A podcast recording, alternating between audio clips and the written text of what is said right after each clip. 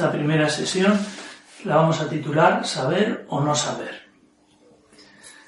Hay personas que viven con alguna ignorancia en asuntos religiosos. Apenas saben de Dios ni de lo que Él desea de nosotros. Esta charla trata sobre la formación. Las últimas palabras de Jesús antes de su ascensión a los cielos incluyeron el mandato de ir al mundo entero y predicad el Evangelio a toda criatura, enseñándoles a guardar todo cuanto os he mandado.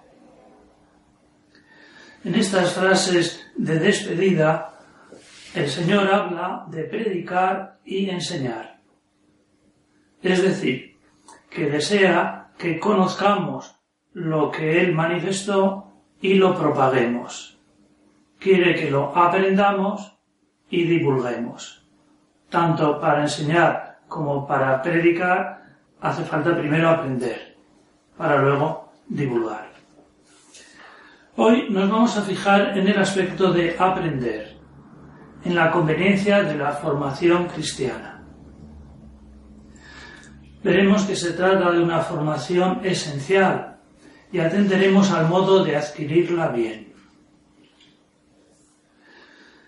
El Señor trató este asunto en una parábola que pronunció en Cafarnaún, junto al lago de Genesaret. Dice así el Evangelio. Aquel día salió Jesús de casa y se sentó a la orilla del mar. Se reunió en torno a él una multitud tan grande que tuvo que subir a sentarse en una barca, mientras toda la multitud permanecía en la playa. Y se puso a hablarles muchas cosas con parábolas. Es difícil hablar a una multitud que te rodea porque tienes menos contacto con quienes están a tu espalda. Entonces hay varias soluciones. Tener una pared detrás, subir una ladera de una montaña para hablar hacia abajo, teniendo el monte a tu espalda, o subir a una barca y predicar desde el mar hacia la playa. Jesús usó los tres sistemas, unas veces uno, otras veces otro.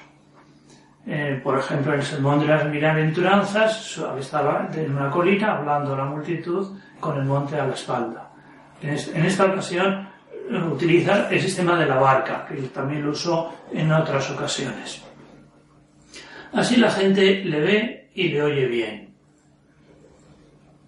Y todos están tranquilos, y todos están viendo al Señor desde la playa y él, sentado desde la barca, les habla. Y empezó la parábola. Y empezó así. Salió el sembrador a sembrar. Y al echar la semilla parte cayó junto al camino, y vinieron los pájaros y se la comieron. Otra parte cayó en terreno pedregoso, donde no había mucha tierra, y brotó, pronto por no ser hondo el suelo, pero al salir el sol se agostó y se secó porque no tenía raíz.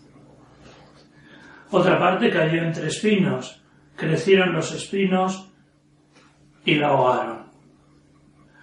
Otra, en cambio, cayó en buena tierra y comenzó a dar fruto, una parte el ciento, otra el sesenta y otra el treinta. El Señor pone un ejemplo que sus oyentes han observado varias veces. En aquellas tierras los campos eran pequeños y pedregosos, así que al sembrar la simiente cae fácilmente en los cuatro lugares que Jesús dice, junto al camino, entre piedras o espinos y por supuesto en, la buena tierra donde va la mayor parte. A los discípulos les gustó esta comparación y cuando se quedaron a solas le preguntaron qué significaba la parábola. Quizá no la entendían o querían escuchar la explicación del Señor o quizá solo deseaban seguir oyéndole. Debería ser maravilloso escuchar al mismo Dios explicándose. A los discípulos les, les encantaría. El caso es que Jesús les explicó la parábola así. El sentido de la parábola es este.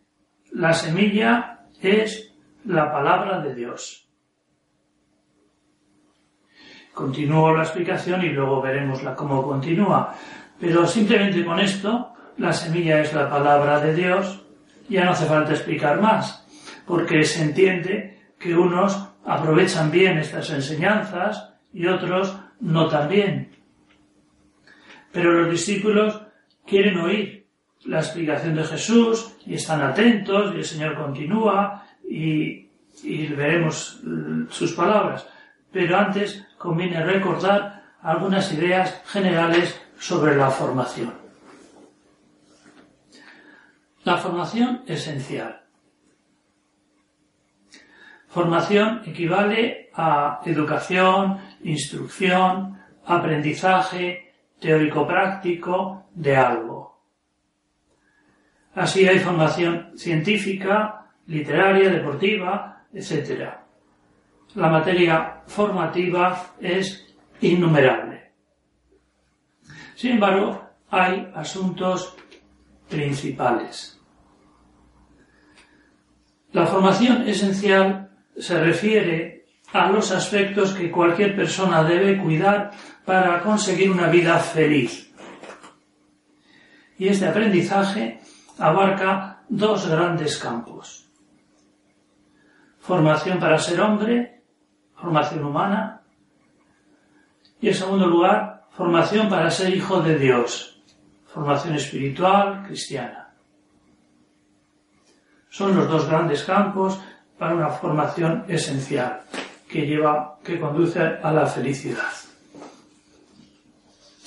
Veamos un poco cada uno de ellos. Formación para ser hombre.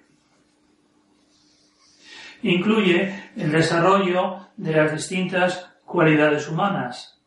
Generosidad, amabilidad, fortaleza, sobriedad, laboriosidad, justicia, lealtad, etc. Una persona con muchas cualidades es mejor y más feliz que otra acumuladora de vicios. Conviene repetirlo. Quien tiene cualidades es más feliz que uno con vicios. Es mejor tener virtudes que defectos. Es muy, muy claro, pero conviene insistirlo para, para que quede todavía más claro. De manera que la formación en cualidades es importante para ser feliz y por esto la llamamos esencial. Una vieja historia nos traslada a la época de los antiguos griegos. En un pueblo de Esparta querían mejorar la educación de los hijos y encargan al famoso orador Licurgo, personaje real, Licurgo, que les dé un discurso sobre la educación de los hijos. Licurgo aceptó, se fijó un plazo, pasó el tiempo y llegada la fecha prevista, Licurgo se presentó en la plaza del pueblo con dos perros y dos liebres expectación entre el gentío reunido que debe llegar allí con dos perros y dos liebres. Y Curvo soltó un perro y una liebre. El perro se lanzó por la liebre, la cazó y la devoró. Visto y no visto. Luego, Licurgo soltó al otro perro y la otra liebre y ambos se pusieron a jugar. La gente, pero asombrada, mirándole al perro, al perro y a la liebre ahí, jugando entre los dos. Y entonces fue el momento en que Licurgo eh, comentó, comenzó su explicación diciendo algo así.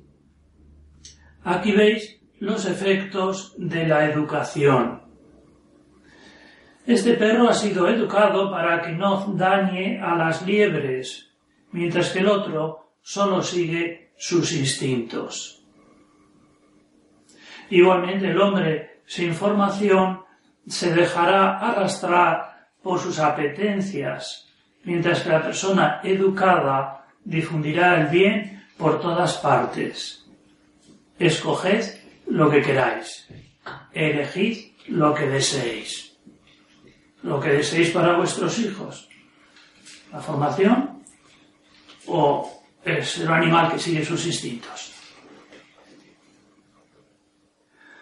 Por lo visto, el pueblo, el pueblo espartano, entusiasmado, llevó a hombros a Licurgo. La verdad es que cuando yo oigo lo de llevó a hombros a alguien, me imagino que la escena termina y lo echaron al río. Pero esto no, no, no es lo que sucedió. Lo llevaron y lo llevaron a hombros hasta su casa, felices de haberlo escuchado.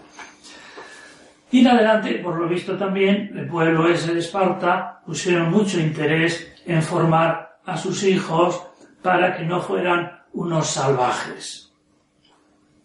Querían que sus hijos fueran seres humanos, no salvajes. Y porque según se cuide esta formación, se avanza hacia dos metas posibles. Ser personas con cualidades o ser salvajes desenfrenados. La formación humana la primera formación esencial conduce a estas dos posibilidades. Ser una persona con cualidades o ser salvajes desenfrenados. Y Licurgo dice, escoged lo que queráis, elegid lo que deseéis. Vayamos con la segunda formación esencial. Formación para ser hijo de Dios. Se trata de aprender a ser cristianos, aprender a amar al Señor, a ser buenos hijos suyos y caminar hacia la vida eterna. Si antes decíamos que la meta de la formación humana era ser personas con cualidades y, la ausencia de formación sería ser salvajes, desenfrenados, en este caso, según se cuide la formación cristiana, se avanza hacia el cielo o hacia el infierno. Así que también esta educación es muy importante, esencial. Y también se puede preguntar uno lo que decía Licurgo, escoged lo que queráis, hacia el cielo o hacia el infierno, elegid lo que deseéis, hacia el cielo. Bien, Dificultades y requisitos para formarse bien. tanto para la formación humana como para la formación cristiana o como para cualquier otra formación hay eh, una serie de mm, requisitos y dificultades y cosas que la favorecen. Vamos primero a considerar los requisitos previos, requisitos necesarios para poder adquirir una formación. Y vamos a ver solamente dos. Primero, querer aprender. Segundo, querer ejercitar. Querer aprender. Lo contrario sería decir que estas cosas no me interesan y no quiero saber nada sobre eso. Con lo cual uno pues de, deja de formarse en ese terreno. Esa actitud negativa no tiene importancia en algunos casos. Por ejemplo, uno puede rechazar la formación dirigida a ser torero o astronauta. Uno puede decir, no me interesa nada saber cómo se torea bien y no me interesa nada cómo comportarse bien en el espacio exterior eh, no pienso ser en mi vida ni torero ni astronauta y no quiero formarme en estos terrenos absolutamente nada. Bien, el que no le interesen estas dos cosas, pues da igual, pues que no se forme en esos terrenos. En cambio, si se trata, si se rechazara la formación en los dos aspectos esenciales mencionados, las consecuencias serían verdaderamente malas un salvaje desenfrenado o el infierno. Querer aprender. Segundo, segundo punto, querer ejercitar. Segundo requisito para formarse bien, es necesario también practicar lo aprendido. Porque generalmente no basta con saber las cosas, sino que es necesario el ejercicio de aplicarlo. Y esto suele ser válido para cualquier tipo de formación y también para las dos esenciales que hemos dicho. Mm, porque las virtudes, las cualidades se adquieren por repetición de actos, no, no por repetición de charlas. Las charlas ayudan para saber lo que uno, mm, lo que está bien, lo que está mal, los métodos para mejorar, pero luego uno tiene que, que trabajar y ejercitar esas cualidades que desea adquirir. Está muy bien saber la teoría, es bueno, es necesario, pero si no la aplica, sus cualidades no crecen. Pues esos son los dos requisitos para formarse bien. Primero, desearlo, querer aprender y segundo, ejercitarlo, ir ejercitando lo que uno conoce. Veamos ahora los obstáculos. Si alguien desea formarse y aprender, conviene que esté prevenido respecto a tres dificultades para la formación. Y las dijo Jesús al explicar la parábola del sembrador. Conectamos de nuevo con la explicación de Jesús que ya habíamos dicho que habíamos interrumpido. Obstáculos para la formación. Primero, la frivolidad o superficialidad. Dijo el Señor, los que están junto al camino donde se siembra la palabra son aquellos que en cuanto la oyen, al instante viene Satanás y se lleva la palabra sembrada en ellos. El mensaje no llega a calar, no llega al interior del hombre, porque el diablo se ocupa de distraerlo con otras cosas. Suele suceder a las personas superficiales que no reflexionan.